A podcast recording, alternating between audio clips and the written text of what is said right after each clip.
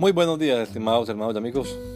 Una vez más estamos aquí con ustedes con deseo de saludarles en el nombre admirable, nombre glorioso, nombre sublime, el nombre de nuestro gran Dios y Salvador Jesucristo, el Señor. Esto es Sembrando con fe y esperanza. Bienvenidos.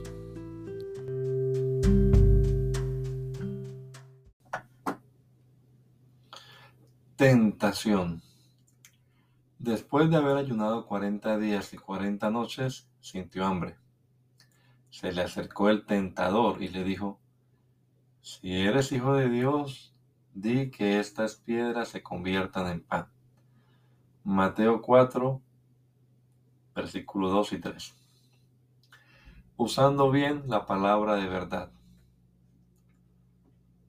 Como una trampa, nunca una tentación nos va a mostrar el verdadero problema en que nos meterá y la triste condición en que nos encontraremos si llegamos a ceder frente a ella.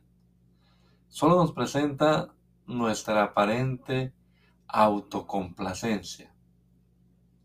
¿Cómo vamos a contrarrestar esa tentación cuando nos llegue? El Salmo dice, ¿con qué limpiará el joven su camino? Con guardar tu palabra. Sin embargo, hay personas que aunque saben de Biblia, la usan solo para sus propios deseos, para lo que ellos creen les será de beneficio. Usan las escrituras como un pretexto para su mal proceder. En este pasaje que leemos hoy, el tentador llega con propuestas que aparentan ser beneficiosas para Jesús y hasta usando versículos, por supuesto sacados de contexto. Pero el Señor le responde a todas sus propuestas con textos bíblicos muy bien interpretados. La recomendación de Pablo a su discípulo Timoteo es, procura con diligencia presentarte a Dios aprobado, como obrero que no tiene de qué avergonzarse, que maneja con precisión la palabra de verdad. Que el Señor Jesucristo nos regala a todos un hermoso día hoy. Maranata, gracia y paz.